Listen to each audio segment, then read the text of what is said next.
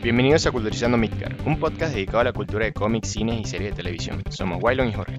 En el capítulo de hoy hablaremos sobre la primera película de la fase 4 de Marvel, Black Widow. Conversaremos sobre nuestras impresiones de la película y cómo creemos repercutirá en el futuro del UCM. Este podcast contiene spoilers de la película. Comencemos. Bueno, un año y dos meses después de la fecha destinada a estrenarse la película Black Widow, por fin la estrenaron en los cines en Disney Plus.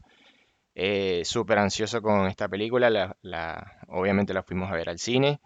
Y bueno, en general, la película me encantó.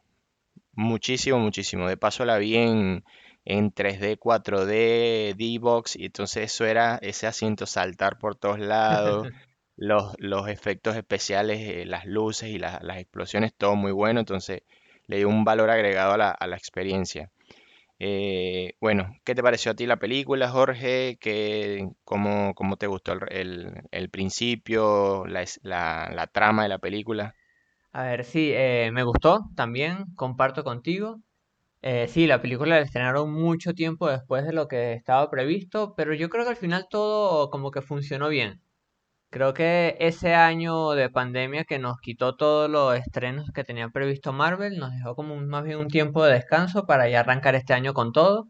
Y me pareció una buena película inicial, la de Black Widow, que si bien por ahí no aporta tanto a lo que va a ser el futuro, pone un poco de cierre a, a la fase pasada.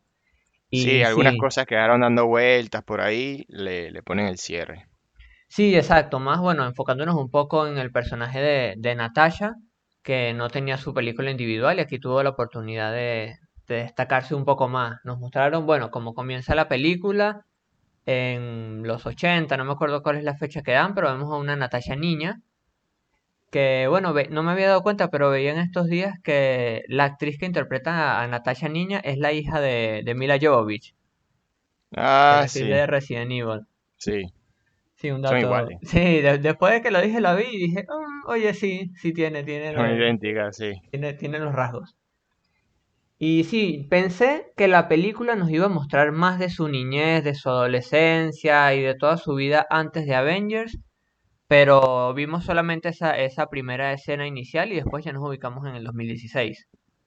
Igual eh, me parece también, me da la misma impresión, creo que en algunos trailers o avances de la película nos habían mostrado a, Natasha joven, adolescente, ya entrando en, en la habitación roja, eh, haciendo ballet, este, asesinando creo que a su primera persona, recuerdo. Una de las pocas imágenes que vimos en Avengers uno cuando cuando Loki le, no sé si fue que le muestro, ella tiene ese, ese, no, en Avengers era de Ultron, No, Avengers en el Ultron, sí, cuando le cuenta pens- a Hulk, a Bruce Banner. sí, creo que ahí en ese, en, en esa, cuando la, la, la posee Wanda, eh, ella ve algunas cosas de la, de la habitación roja, pensé que íbamos a, a ver algo así en la película, de todo lo, lo- el proceso que tuvo que pasar, la esterilización y demás. Este, pero no lo mostraron tanto, sino lo mostraron la parte niña con la familia y bueno, ya después directamente entramos a lo que es la película. Este, ¿qué Sí. te pareció la parte inicial? ¿Te sumó? ¿No te sumó? Sí, me pareció importante para lo que iba a ser la película porque te pone a, a los cuatro personajes principales, que son, bueno, Yelena y el Guardián Rojo, no recuerdo ahora cómo se llamaba, y Melina, lo que serían los padres. Sí, Y al principio no entendía bien porque yo dije, bueno, cuando la veo de niña, bueno, tal vez acá nos van a mostrar cómo, no sé, la secuestran y la empiezan a entrenar, pero estaban en Estados Unidos. Y yo dije, ¿por qué están en Estados Unidos y no en Rusia? Pero bueno, obviamente sí, era parte de, de, de la trama de la historia y nos muestran que son una familia, bueno, entre comillas, en realidad no, no tienen la- razos, eh, lazos sanguíneos, sino que estaban fingiendo ser una familia y estaban infiltrados en Estados Unidos para hacer un ataque allí oculto de, de, no sé, la inteligencia rusa. O siempre vemos estos temas de Rusia versus Estados Unidos en las películas. sí, de espionaje y, y todo eso de espías infiltrados. Sí, me gustó mucho toda Este, esa secuencia inicial cuando están huyendo en el avión, que se disparan, el, este tipo, el guardián rojo, vemos que ahí que tiene como super fuerza porque mueve un, un camión y un volquete con el brazo como si fuera nada. Y bueno, toda esa escena inicial me gustó, me parece que me puso ya la vara en alto apenas empezando. sí, Este, yo pensé en realidad que eran familia, o sea, obviamente no, y me dejó un poco traumado la parte donde separan a las niñas, este, este las entrega así como que si fuese un objeto. Obviamente Natasha más grande sabía que no eran una familia, pero e- esa parte fue bastante ruda, como las metieron en un container y se las llevaron y, y las, después obviamente pasó lo que pasó, como se volvieron Black Widows. Sí, Pero bueno, incluso allí pasan en toda una secuencia inicial, mientras va sonando una canción, pasan como muchas escenas de muchas niñas que están secuestrando, cómo las están entrenando y toda una parte de- que es fuerte, porque si bien es una película sí, de ficción y te lo hacen ver como, bueno, son espías, pero en realidad eso puede pasar en, en la vida real, que secuestren personas y las entrenen para lo que quieran. sí, sí, por eso es bastante, un poco fuerte esa- esas escenas iniciales. Bueno, después lo que vemos es ya a Natasha, obviamente ubicada en el 2016, tras eventos de Civil War, está huyendo por haber este, atacado a, a T'Challa, al rey de Wakanda. Sí, Eh, vemos que estaba huyendo del general Ross, vemos de nuevamente a, a- a Ross acá. eh, y bueno, esta pasa una escena como que la están buscando, la van a atrapar, pero bueno, obviamente ella estaba en su rol de espía sí, eh, estaba en dos otro pasos lado, adelante. exactamente, dos, tres pasos adelante, y bueno, estaba huyendo hacia Noruega y ahí estaba vi- viviendo en un tráiler en medio del, del bosque. Sí, cu- cuando comienza, no recordaba bien exactamente qué había pasado con ella al final de Guerra Civil. Justo pasan esas escenas, intenté hacer memoria, porque me acordaba que muchos de los personajes habían quedado en la balsa. O sea, estaba, recuerdo balsa, a Ant-Man, recuerdo que estaba Ojo de Halcón, no sé si estaba también Falcon, y el capitán Sí, los va a rescatar. Falcon, Pero a sí, y Natasha no la Wanda también, mostrado. y Wanda también estaba. Y Wanda también, exacto. Estaban todos los, digamos, la banda de los fugitivos el- o el, el bando del capitán, estaban todos allí, pero exacto, Natasha no estaba ni presa ni estaba con el capitán. Y no me había dado No, cuenta de eso cuando vi la película, que no nos habían dicho exactamente dónde estaba. sí, porque ahí al final, la última, la última vez que la vimos a ella fue hablando con Tony y Tony diciéndole que ya Ross viene por ti y ahí ella se va y se escapa, porque obviamente ella, Tony le dice, nunca vas a dejar de ser una doble agente, pero bueno, ella tenía razones por las cuales ayudar al capitán y también tenía razones por las cuales apoyar a Tony porque era lo correcto. Claro, ella, ella fue la que Este, estuvo como más en el medio, me parece, más sí, bando que claro. no se terminaba de decidir por uno por otro. Entonces, bueno, ahí ella escapa y es lo, inmediatamente vemos esto, esta escena de que ella está este, bañándose, en el- está en el baño, quitándose el, maquillaje y demás. Entonces, bueno, ahí llega directamente y está en un buque que va hacia, hacia Noruega. Sí, y bueno, y en Bueno, Noruega, ya al, al poquito tiempo vemos una de las primeras escenas de acción, que es donde aparece el Taskmaster. sí. ¿Qué te pareció el personaje? Pues, sin entrar en detalles todavía de- del final del personaje. Digamos, empecemos con el principio del personaje. ¿Qué te pareció? Me gustó bastante eh, el personaje, creo que de los cómics bastante adaptado el, el traje, el tema de la habilidad de copiar las habilidades, de las habilidades de, de los demás. Me pareció interesante, me pareció muy bueno como para hacer una serie, una película de, acerca de este personaje con otros. Sí. Eh, lo que sí no me gustó como tal es que no tuvo muchas escenas él de pelea. O sea, la escena con Natasha estuvo buenísima, la, la parte de pelea con Natasha. Y la parte final del personaje también, no sé, hubiese querido que tuviese más acción. Sí, es verdad, porque allí cuando pelea con Natasha, vemos que hace exactamente sus mismos movimientos. Es Sí, como que fue la, buena pelea estudió, esa. exacto, la estudió y con sus mismos movimientos evita sus ataques y más bien se los devuelve. Hubiera estado bueno, como tú dices, ver después otras escenas en el que hiciera otros movimientos de otros personajes. Incluso creo que en una parte hace como un movimiento de tipo de Pantera Negra, Sí, pero no lo, sé, hubiera visto algo creo que más una, de, de Iron Man, qué sé yo, de Hulk, o sea, una referencia así a todos los Avengers hubiera estado mejor. Sí, por eso, eh, me quedé con ganas de ver a Taskmaster con, con más movimiento, con más escenas de pelea. Y bueno, este, lo que sí me gustó fue que obviamente lo, lo, lo adaptaron bastante bien porque el poder de, de este, el supervisor, el Taskmaster, es copiar los movimientos de las personas, o sea, tiene memoria idéntica y copia estos movimientos y lo- los replica. O sea que es difícil vencerlo en, en los cómics, en las series de eh, eh, eh, comiquitas y demás. Este, ponen que es difícil vencerlo porque copia todos los movimientos de, todo- de todos los superpoder, eh, todos los superhéroes. Claro, como que ya sabes cómo te va a atacar, o, o él ya sabe cómo lo van a atacar y ya tiene la defensa hecha. exactamente. Entonces, bueno, me gustó este, este personaje. Creo que del uno al 10 le daría un 8 como tal. Obviamente es parte de la película que no lo hubiesen, no lo metieron en más escenas de acción. Este, ¿qué más vimos acá? Al principio vimos también a, a Yelena en una misión. Sí, Y bueno, esta, no entendía mucho la escena de que ella estaba persiguiendo a esta chica. Tampoco entendí la parte donde le lanzaron ese, ese polvo el rojo y ella sí. como que despertó. Y es como que después vio que, uh, mató a una de las suyas. Entonces no entendía mucho al principio. Y después, bueno, nos mostraron que, bueno, ya estaban dominadas mentalmente por al- al- alguna especie de, de químico y demás. Obviamente eso mientras transcurría la película. Entonces ella despertó de esto, ¿no?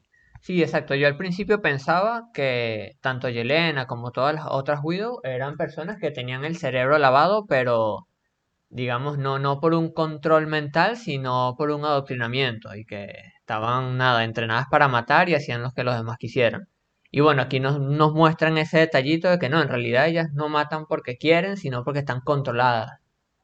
Y le da, yo siento que le da como un foco a la película de que no es solamente, bueno, voy a destruir a la habitación roja, sino que al hacerlo voy a liberar a todas estas personas que están controladas y todos van a poder tener una nueva vida. Como que Exactamente. le da el, esa brújula a, a Natasha para, para cumplir su misión. Sí. Esta, esta escena inicial de, de Yelena también me gustó bastante. Este, en, de, de en sí la película tuvo muchas escenas de acción, Sí, este, de explosiones y demás. Estaba, o sea, eso fue una de las cosas que más me gustó. Eh, ¿qué te pareció el personaje de Yelena? el personaje de Jenner me encantó.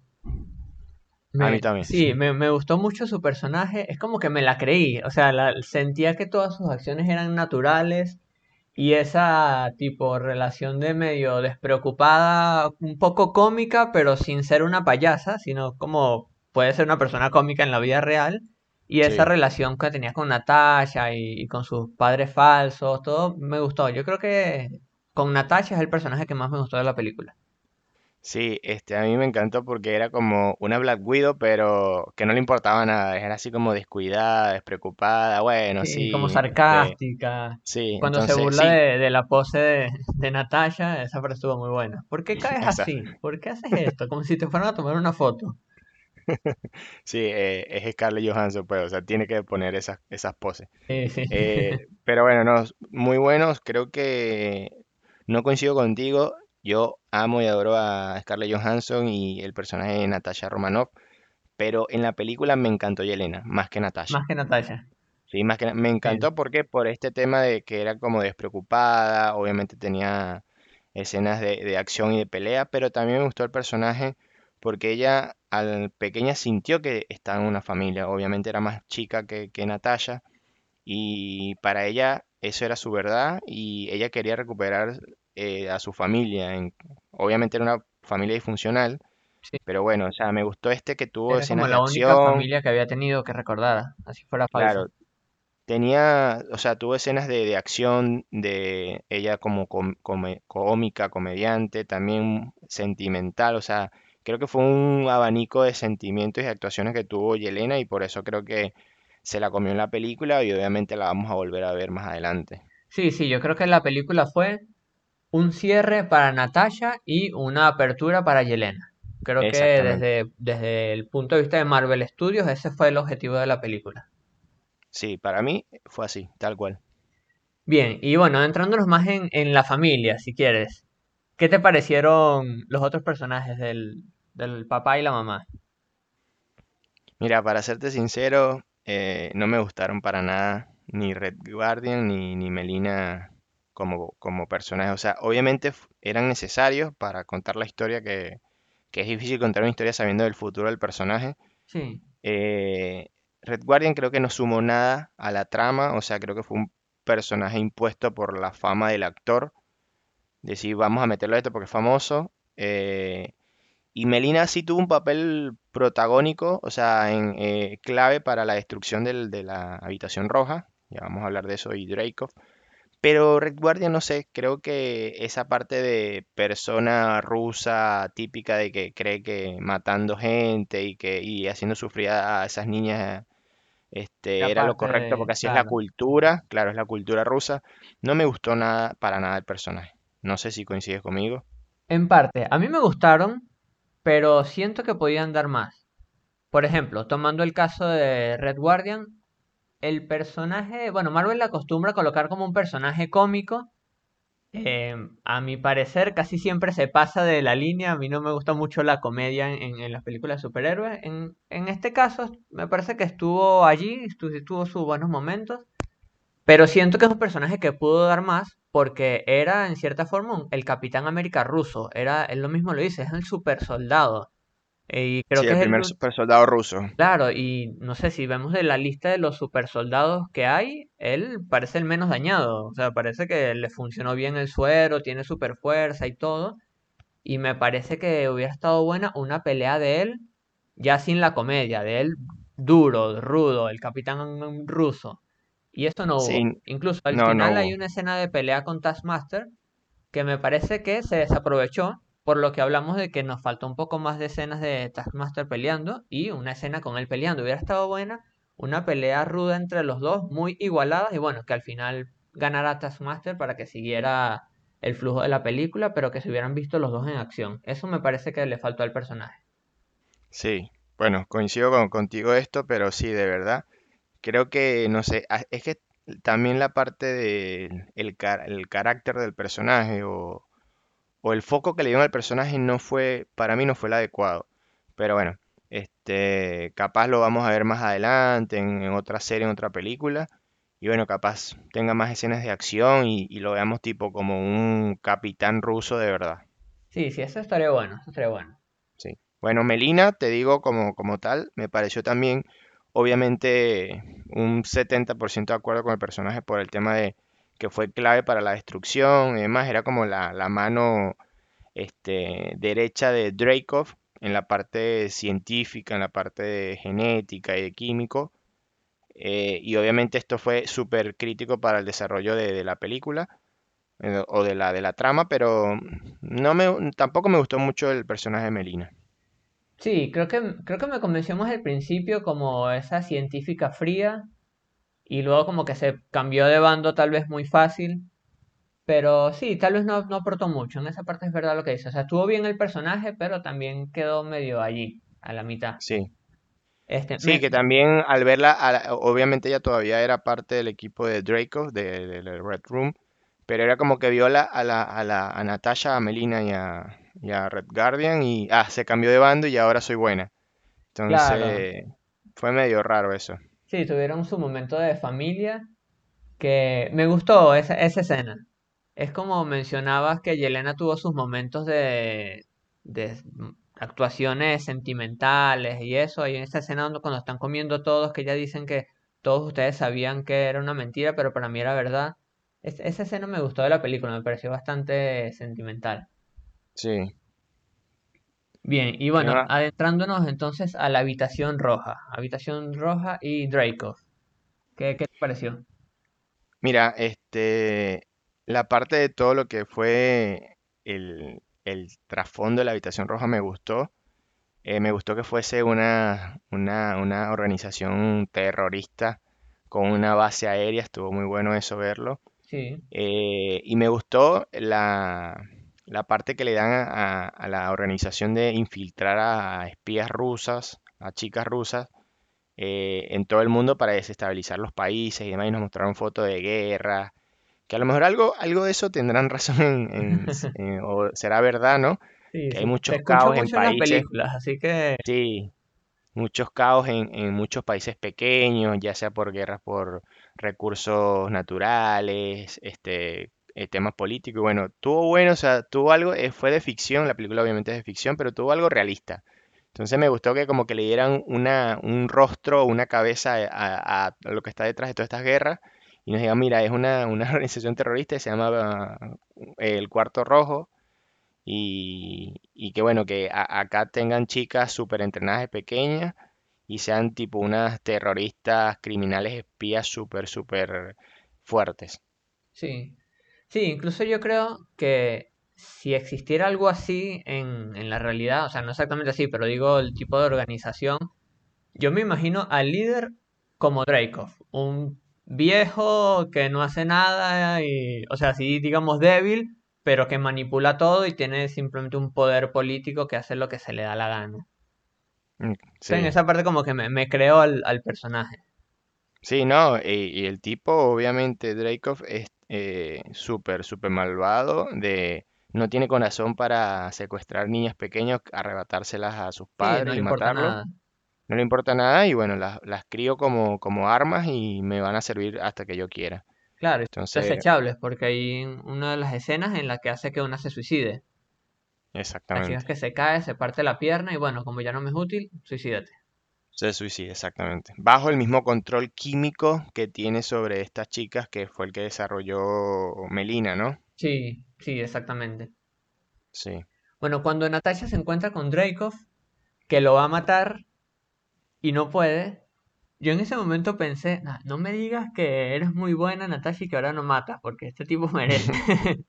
No, no me salgan con ese, esa moralidad superheroica, nada. Sí, Cárgatelo, después no, no me que hizo un montón nada. de cosas. Sí, Sí, pero bueno, tenía su, su motivo detrás y es que el tipo tenía como una feromona que evitaba que le hicieran daño. sí.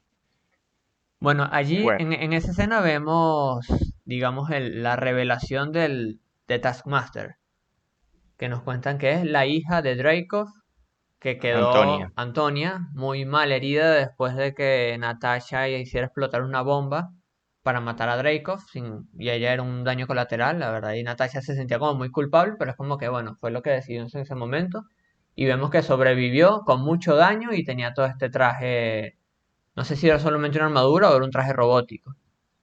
No, creo que era, yo creo que era un traje y solamente tiene el casco como, como robótico, que era el que le daba las habilidades o, pues tenía como un control también mental y le daba habilidad de copiar los movimientos. Sabemos que Sí, en los cómics eh, Tagmaster nació con esta habilidad, acá era algo más tecnológico, ¿no? Algo más digital, no sé. Tenía un sí, control que hacía que copiara esto. incluso Igual no lo dijeron mucho en la película si, si Antonia tenía esta habilidad o fue por el mismo casco que tenía. Sí, en realidad no explicaron, porque fue como que, bueno, sobrevivió y le pusieron este traje, me imagino que para ayudarla a, a llevar su vida, y tenía esa habilidad. No sabemos si nació con ella, si la obtuvo después por experimentos o si el mismo traje se lo daba. Eh, lo que sí es que, bueno, en, los cómics no es así la historia de ella, sino que es Taskmaster, no sé su nombre, pero es otro personaje. Aquí le dieron como ese giro de mostrarnos que es la hija de Draco para de alguna forma sorprendernos. Exactamente. Y allí me gustó el giro, pero al principio me causó como ruido, porque el traje era como muy de hombre. Y cuando se quita el casco era como, tenía como el cuello finito, no sé, como que me causó un poco de ruido. Después dije, bueno, te, nada, era te la era un traje, cambiaron era en plena armadura. película. ¿Cómo? Te la cambiaron en plena película. Exacto. Entonces nada, al principio fue como que, ah, es ella, mm, me causó ruido verla, pero después, bueno, está bien, es un traje, ya puede tener, puede verse como quiera con el traje. Exactamente, sí, no, a mí eso no me, no, no me molestó. Este, creo que fue bastante acertado porque creo que la película giraba en torno a la- al poder femenino, las chicas, Natasha y Yelena, y obviamente estuvo muy bueno y acertado que el villano, o en este caso Taskmaster, fuese una mujer también. Sí, sí, me parece que, exacto, tiene mucho tema del, de, de feminismo, pero bien hecho, me pareció que estaba muy bien enfocado. Sí, Y bueno, sí, lo que este, sí vemos también es que al final Taskmaster en realidad no era, no era malo, estaba como controlada. Sí, Así tenía el mismo control mental eh, por la parte esta del, de la feromona o la parte química. Sí, sí, no sé si vamos a ver el personaje a futuro o si, bueno, simplemente fue para esta película y ya no, no la volveremos a ver. Exacto. Bueno, esas últimas escenas estuvieron buenas. Después Sí, de no, que bueno. se rompe la nariz allí Natasha, cómo le sacó la información que fue esas tácticas que habíamos visto en las primeras películas de los Vengadores, de que ella se hacía pasar por la víctima para que la otra persona en, en su sentimiento de poder le revelara todo y Y al final cuando consigue la información, bueno, listo, se acaba la, la farsa, ahora voy a atacar yo. Sí, no. Como siempre, buena. Natasha, sabiendo hasta el mismo Loki, al dios del engaño, lo engañó para que le dijera la verdad. Exacto, Creo la que misma es su técnica con él. superpoder. Sí, es su superpoder, es sacarle la información. Bueno, muy espía rusa ella. Sí, sí, eso estuvo genial. Y bueno, después vinieron todas las escenas de, de pelea, la destrucción de, de toda la Red Room, todo muy bien hecho, obviamente un buen presupuesto. Y me gustó todo, toda esa escena y la liberación de las Widow. Sí, creo que este, este punto que comentas de la liberación de las Widows fue súper clave porque vemos que, bueno, todas las Widows regresan a por Natasha y, y- y por Antonia. Y bueno, lo que, lo que creemos que va a salir algo adicional después de alguna serie, una película de todas las Widows lideradas por, por Yelena o por Melina y Red Guardian.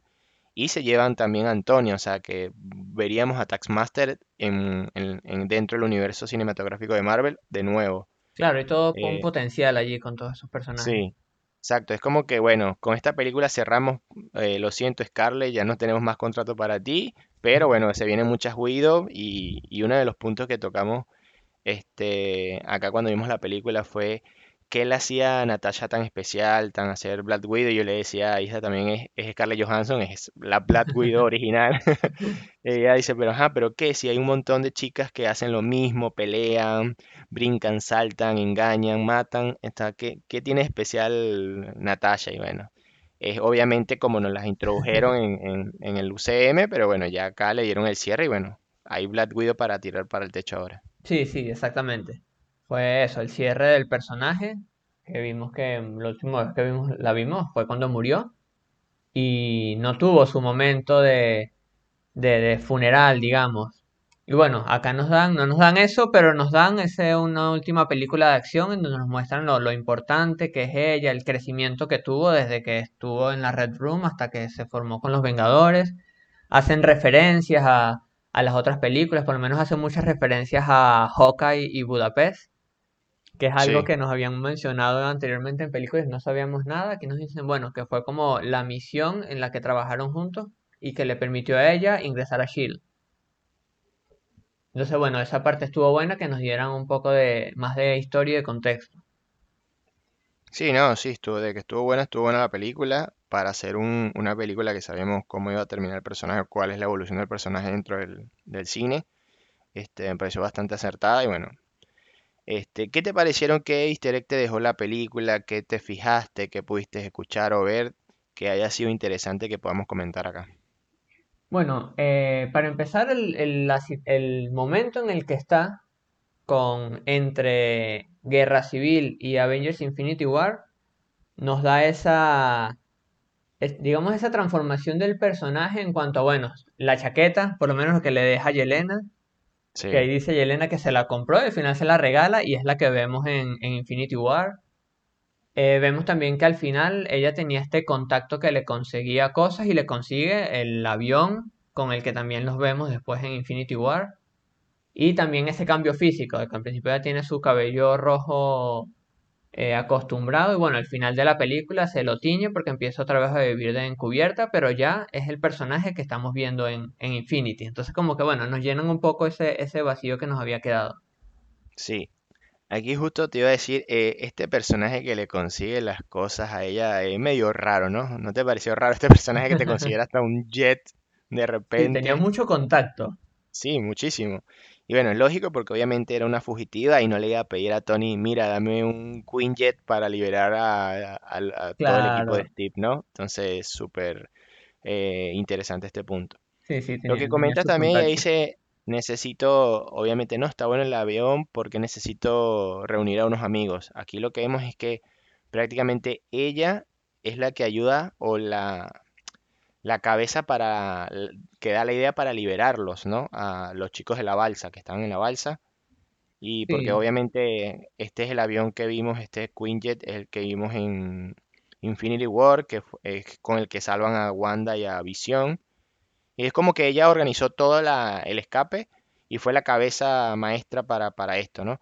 Yo pensé que había sido Steve, Pero se ve que Steve no tiene tanto recurso como Wanda y no tiene tanto, tanto espionaje encima como, como, como Natasha, que digo. Sí, tal vez incluso todos los acontecimientos de la película, de que ella logra infiltrarse y liberar a todas las, las otras, las otras Widow y salir ganando, por ahí tal vez fue eso lo que lo impulsó. Dijo, bueno, ¿sabes qué? Ahora vamos por la balsa y vamos a liberar a todos nuestros compañeros y vamos a seguir adelante. Sí. Eh, bueno, u- otra cosa que me pareció interesante, ah, bueno, si quieres, no, no, continúa. para... No, me pareció interesante era antes de que los capturen este, la gente de la, de la habitación roja, Yelena se, se va con, con una botella de whisky o de creo que de vodka este, a la habitación y ahí entra Red Guardian y le empiezan a hablar. Y Sí. entonces ella le, le dice que, ah, ya vas a empezar tú con tu historia de Dínamo Carmesí. Y él dijo, no es eso, yo soy el, el guardián rojo, ¿no? Bueno, ahí hacen una referencia a Dínamo Carmesí, que es un, un personaje también de los cómics, un villano de, de Iron Man, que también tiene mucha relación con, con Viuda Negra o con Black Widow, y que es un personaje que tiene un exoesqueleto muy al estilo de Iron Man, pero es un villano ruso, ¿no? Sí, es como si el Guardián Rojo es la versión rusa de Capitán América, el Dínamo Carmesí es la versión rusa de Iron Man, como, Exactamente. como su Es, contraparte. es la contraparte villana de Iron Man y bueno, también tiene un- una armadura que vuela, un exoesqueleto y demás. Entonces, bueno, ahí nos dan ese huevo de Pascua. No sé si vamos a ver a Dynamo Carmesí en el UCM. Y quién sabe Sería si más adelante nos hacen un, un- un grupo de superhéroes rusos o sea, de supervillanos, depende de cómo lo quieran enfocar. Y bueno, ¿Qué más te pareció? eh, bueno, para hacer otro, otra referencia, otro Easter egg, eh, hay una escena cuando está el guardián en la cárcel, que está allí pulsando con, con los otros reclusos, y aparece uno que es muy grande, y no me acuerdo cómo, cómo se llama, Ursa, creo que se llama. Ursa Mayor, creo. Ursa Ma- sí, que es referencia también a un personaje de, de los cómics, un personaje ruso, que tiene la capacidad de transformarse en un oso. Y acá te lo muestran no como un oso, pero él dice, ah, eres tan grande como un oso. Hace como, como un guiño a este personaje es este mismo, pero no te lo voy a mostrar ahora. Claro, eh, en lo- en los cómics es un, es un mutante, ¿no? Sí, Entonces sería el primer mutante en salir en el UCM. Pero acá no lo, no lo vemos como un oso, sino lo vemos como su personalidad normal, o sea, persona humana. Y bueno, puede ser que más adelante sea, este, cuando introduzcan a los X-Men, este vuelva a aparecer. Sí, Entonces exacto. ya que ver tendríamos si, a, si ya lo, a lo un Capitán América ruso, Ah, a un Iron Man ruso y a, no sé, a un Wolverine ruso. Algo así. Sí, hay que ver si todo esto lo tienen pensado o si simplemente nos lanzaron Easter eggs para divertirnos y, y no siguen por ese camino. Sí, yo creo que fueron easter eggs divertidos así para que la gente eh, haga más hype todavía por el futuro de estas películas. Bueno, ¿qué más te pareció interesante la serie que podamos comentar acá? Eh, creo que una de las cosas más interesantes, y, y ya me voy al final, fue la escena postcréditos. Me parece que, o sea, toda la película, como ya lo comentamos, es el cierre de Natasha, la introducción a Yelena, pero la escena postcréditos como que nos pone a Yelena ya un poco más en, en el mapa. Sí, sí, justo la escena final creo que es lo único que suma a la continuidad de la fase 4, que obviamente vemos a la condesa Valentina de Fontaine, ¿no? Creo Sí. que. eh, que ya la habíamos visto obviamente en Capitán América y el Soldado del Invierno. No, mentira, Falcon y el Soldado del Invierno. Eh, y bueno, ¿qué pasa acá, Jorge, con esta señora reclutando gente como loca? Mira, yo creo que es- esta escena nos da dos puntos. Uno, de que vamos a ver a Yelena en la serie de Hawkeye, Sí, porque allí le dice, el mira, dios Hawkeye. aquí le dice, esta es la persona que tienes que matar, así que seguramente va a aparecer en la serie intentando matar a Clint y no sé, bueno, probablemente en algún punto se den cuenta de que no es malo y trabajen juntos. Y el otro punto que nos da es que, bueno, este personaje de Yelena, de, perdón, de Valentina, le da órdenes a Yelena o la tiene trabajando para ella. Y ya vimos en la serie de Falcon que había reclutado también al US Agent. Entonces nos deja la pregunta, ¿qué está queriendo hacer Valentina? sí, a- acá es raro porque a, a Walker, lo recluta directamente en la serie, acá en la película ya trabaja para ella. O sea, ¿qué pasó en ese, en esa transición de que se fue? Obviamente quedó desconectada de la, de la Red Room y post eventos en game, ahora trabaja para esta persona que no sabemos en dónde trabaja, si es una agencia, si es un, una agencia terrorista, este, algo del, Claro, del ¿cuáles son sus ejército. Claro, o sea? ¿A quién pertenece? A la DEA, al FBI, a Sheila, a, a Hydra, ¿a quién pertenece esta chica Valentina de Fontaine? Este, yo lo que creo es que esta señora está armando al estilo de Nick Fury, que armó los Avengers, está armando los Thunderbolts. ¿Qué te parece a ti? Sí, estoy completamente de acuerdo en que es una versión de Nick Fury y que está reclutando a su versión de los Vengadores. Sí, Yo creo que va a ser una fusión como ha hecho Marvel últimamente, que toma dos personajes y los une y crea uno nuevo, y que va a formar a los Thunderbolts con los Dark Avengers, pero va a ser algo a la vez diferente. Yo creo que vamos a ni ver lo uno ni lo otro, ¿no? Exacto, sí, porque, o sea, tanto los Thunderbolts como los Dark Avengers son, son villanos en esencia. Y en realidad Yelena y el US Agent, que son los dos que conocemos hasta ahora, no es que sean malos. No son tan buenos por allí en cuanto a la, a la moral, que no tienen problemas con matar y eso, pero yo no los veo como personajes malos. No, no, villanos no son. Exacto, entonces yo creo que ella va a formar a sus Avengers, pero unos Avengers más, más como lo que hubiera pasado si, si los acuerdos de Sokovia hubieran llegado a funcionar.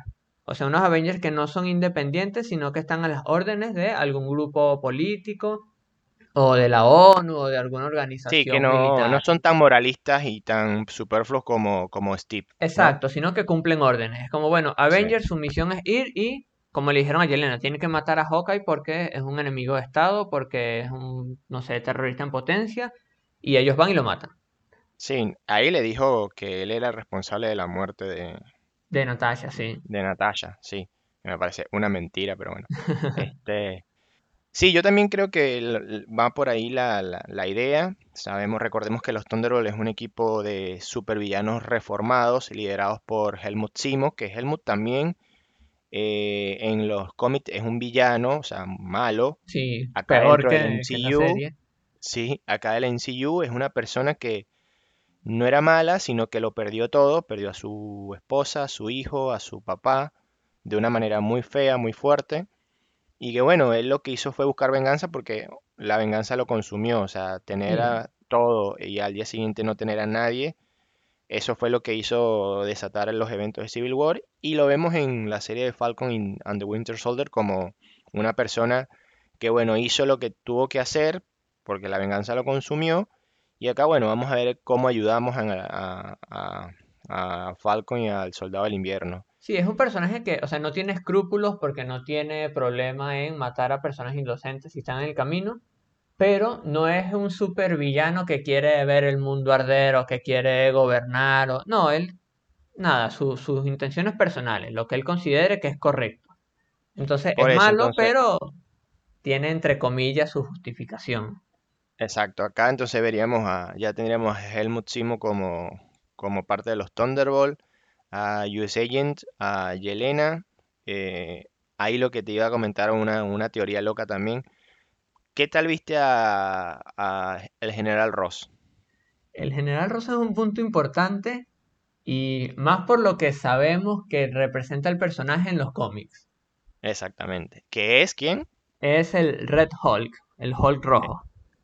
Exactamente. En los cómics, este personaje... Bueno, también recordar que el general Thunderbolt es uno de los principales enemigos de Hulk.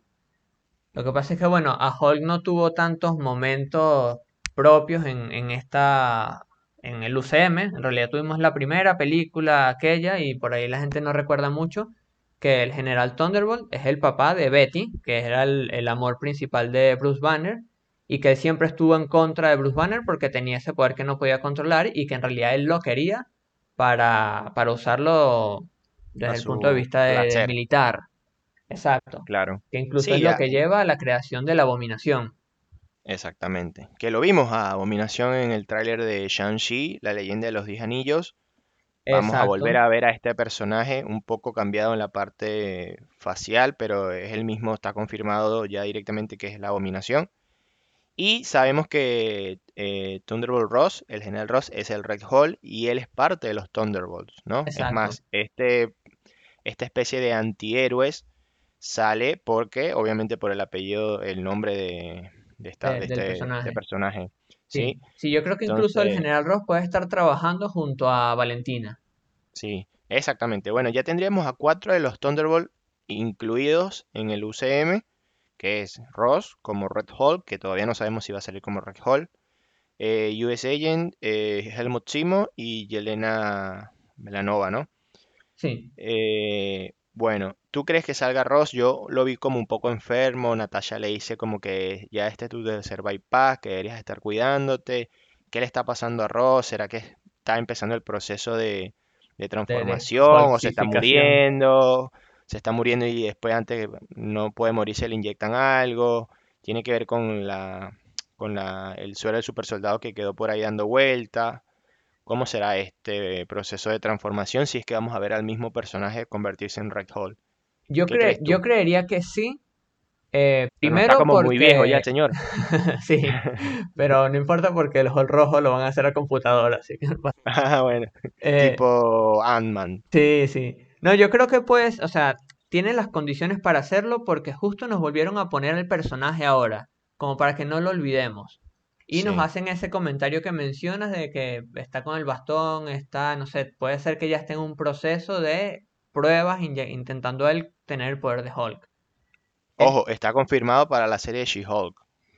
es, ah, exacto, eso era lo que iba, de que bueno, una posibilidad es que esté él, pero también está la otra posibilidad de que como vamos a tener la serie She-Hulk, en donde va a estar él, va a estar el Hulk original, la Bruce. Van a expandir un poco más toda esta, entre comillas, familia Gamma. No sé si tal vez agarren a otro personaje y lo vuelvan el, el Hulk rojo. Exactamente. O a partir de los eventos de Loki, el multiverso está aquí y salga un General Ross más joven y se vuelva el Red Hulk. Sí, sí, puede ser, Es una pero yo creo que va a haber, si no está el Red Hulk en los Thunderbolts, por lo menos Abominación o algún otro personaje así, porque yo creo que van a formar como a los seis principales Avengers, pero en esta otra versión. Digamos que ya, ti- ya tienen a la Viuda Negra, ya tienen a su Capitán América, por ahí podría ser este el, un Hulk, hay que ver, no sé, tipo el papel de Thor, quién lo podría tener. Eh, Claro. sabemos que en la película de Thor, Love and Thunder, van a aparecer los dioses griegos, Hércules, Ares. Ares, o sea que tal vez alguno de estos personajes, pero incluso Ares formaba parte de los Dark Avengers. Tal vez allí nos introduzcan uno de estos personajes cósmicos que Thor les diga, mira, en la Tierra yo formaba parte de los Vengadores y él diga, bueno, voy a la Tierra a ver qué es eso y, lo, y sea parte de, de este grupo de Thunderbolts, no lo sé. Sí, esperemos que sea algo similar. Estaría muy bueno ver a, a un Ares o a un, un Hércules dentro del MCU. Creo que ya está confirmado Zeus, este, Eh, como sí, en eh, Love and Thunder de, de Thor. Y no sé si Ares también está confirmado o Hércules, uno de los dos. No, habían rumores, Zeus. habían rumores de Hércules, pero creo que no estaba confirmado. Sí, no, no, nada más Zeus. Es sí, es verdad. Zeus solamente confirmado. El resto de los otros dos dioses griegos no están confirmados, son rumores. Así que bueno, pero esperemos que salgan los dos. Sí, eh, la pregunta que nos deja es si se llega a formar esta agrupación de Thunderbolts barra Dark Avengers, ¿van a ser los protagonistas de su película y van a ser buenos enfrentan- enfrentando a villanos? ¿O ellos mismos se van a corromper y los otros Vengadores que quedan van a intentar detenerlos? ¿O más o menos qué estará pensando Marvel hacer con el grupo? No, ni idea. O sea, yo, yo espero que sea, que tenga, que se expanda más el universo de Marvel y bueno, que ellos sean los villanos, pero que tengan enemigos también que sean malos. O sea, no que peleen contra los Vengadores que ya existen. Sí, por ahí que sean algo tipo Punisher, que son antihéroes.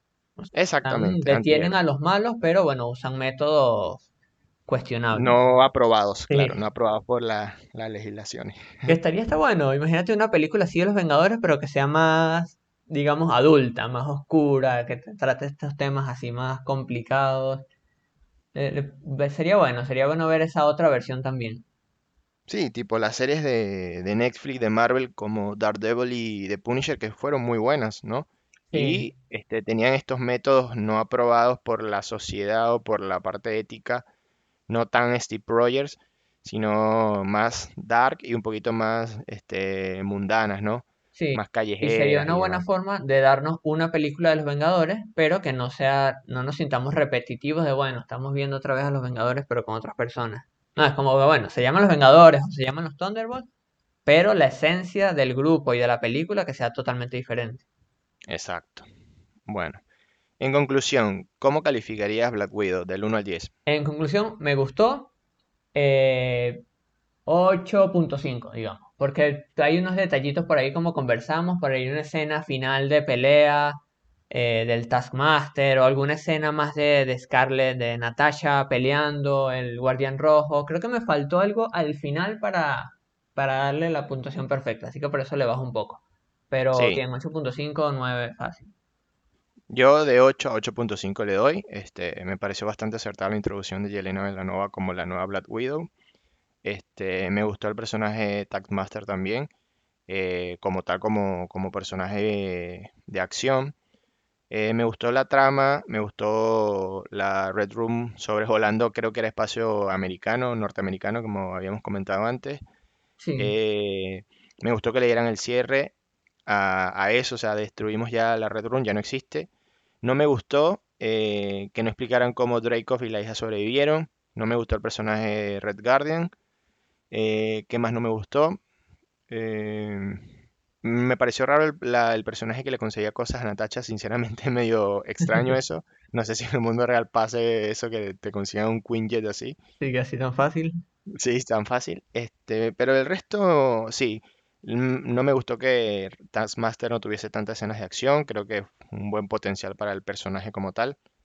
Y más nada, creo que eso fue lo que me gustó y no me gustó, por eso le doy un 8, un ocho punto cinco Sí, sí, pero bueno, en general estuvo muy bien hecha la película, muy bien contada la historia. Y bueno, esa escena post créditos, que obviamente todos esperábamos una escena post créditos, en, en el cine nadie salía como, como era de Sí, esperarse. Y bueno, nos abre esa puerta de... Ahora lo que me pregunto es, ¿dónde más vamos a ver a Valentina? ¿En, en qué otra serie, película la vamos a ver? Y cuando aparezca, ¿a quién va a reclutar? Entonces nos, nos genera esa, como esa expectativa de, de quiénes más van a formar parte de este grupo. Sí, creo que es lo que viene ahora. Viene la, se- la primera serie animada, What If, Sí, que va a tratar obviamente del multiverso. Después tendríamos como película después Shang-Chi. viene Shang-Chi en septiembre. Después vendría otra película, The Eternals, que es algo, una película cósmica, personajes cósmicos. Sí, hay que ver allí también qué enfoque le dan, porque creo que es la primera que Marvel hace con este estilo, ¿Con cuál? con este estilo de personajes tan poderosos, cósmicos, que son como dioses, pero no del estilo de Thor, es como, no sé, Sí, diferente. Y eso de que sí, sí, dicen de que han estado acá en la Tierra, pero no habían intervenido hasta ahora. ¿Qué es el hasta ahora? exactamente. ¿Y por qué ahora? Claro, o sea, ¿será que es el mismo multiverso que desata Loki? O sea, ¿va- ¿van a estar ellos en toda la onda del multiverso o no? ¿Van a estar más por otra rama? Sí. Eh, y de serie tenemos, creo que en- entre Shang-Chi y The Eternals, creo que van a estrenar eh, Miss Marvel, que es Kamala Khan, una inhumana. Y entre, después de Eternals, eh, viene Hawkeye, que aquí es donde creo, Jorge, si mal no me equivoco, saldría de nuevo Valentina.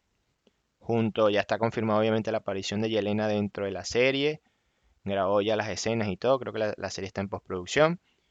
Eh, y después vendría, obviamente, lo que todos esperamos este año, el mega evento del cine, Spider-Man No Way Home. Sí, que estoy esperando el tráiler y nada Yo creo que el tráiler va a salir un mes después de que traen la película. Lo que pasa es que como los trailers normalmente se usan para promocionar la película y Marvel sabe que esto no necesita promoción, porque así no saquen tráiler obvio. todos la vamos a ir a ver, entonces por eso se dan el lujo de hacerse esperar. No, igual ya dijeron la razón por la cual no quieren sacar el tráiler, no quieren poner una fecha este, oficial por el tema de la pandemia, porque ¿qué pasa en Estados Unidos? Todavía hay mucha gente que no se ha vacunado, eh, por la cantidad de vacunas que sobran están regalando y no tienen una población rebaño alcanzada hoy día que puede hacer que ponga en riesgo la el estreno de la película, entonces por eso no quieren oficializar nada. Según fuentes oficiales directamente de Sony, dijeron esto, que no van a lanzar tráiler ni nada por este tema, no quieren comprometer algo que a lo mejor no suceda por en Estados Unidos se están viendo muchas más restricciones ahora porque obviamente la gente no se ha vacunado y han subido los casos y demás. Eh, pero bueno, es parte también de la estrategia que tienen ellos para que la película sea un éxito a nivel financiero, ¿no? Sí, sí. Entonces, bueno, son estrategias que a lo mejor no, no, no, no, no nos impacta mucho porque no conocemos el negocio de cine, pero bueno, eh, eh, obviamente lo que sufrimos somos nosotros los fans, que no Exacto, podemos ver el tráiler. Bueno, igual cuando salga, obviamente lo vamos a ver, nos vamos a enterar al minuto en el que salga y, y veremos la Exacto, película, sea lo que sea. sí. Bueno, entonces la- la- el próximo podcast que esperando el estreno de What If, podemos hablar un poquito más de los Thunderbolts, de los Dark Avengers y de los Young Avengers, y esperando el estreno de, de esta serie animada que ya salió el primer tráiler y está muy bueno, creo que lo comentamos acá. Si bien es una animación, las voces, la mayoría de las voces son de los mismos personajes y eh, lo que hemos visto tiene relación directamente a lo que está pasando con Loki, de líneas temporales o multiversos de, de- de los personajes, como vimos T'Challa como Star-Lord, eh, Peggy Carter como Capitán América, en este caso Capitán Britannia. Britain o Capitán. Carter. Entonces va a estar bueno porque es dentro de los mismos personajes del MCU, pero en diferentes líneas temporales. Así que esperamos esto, eh, esperamos Shang-Chi y bueno, tendríamos un montón de cosas de que hablar. Sí, todavía faltan un montón de estrenos en lo que queda de año y ya pasamos la mitad, así que se vienen muchas cosas. Bueno, si no, acá creo que cortamos para, para terminar acá el podcast de Black Widow. Este, por acá se despide Waylon Por acá se despide Jorge. Hasta la próxima. hasta la próxima.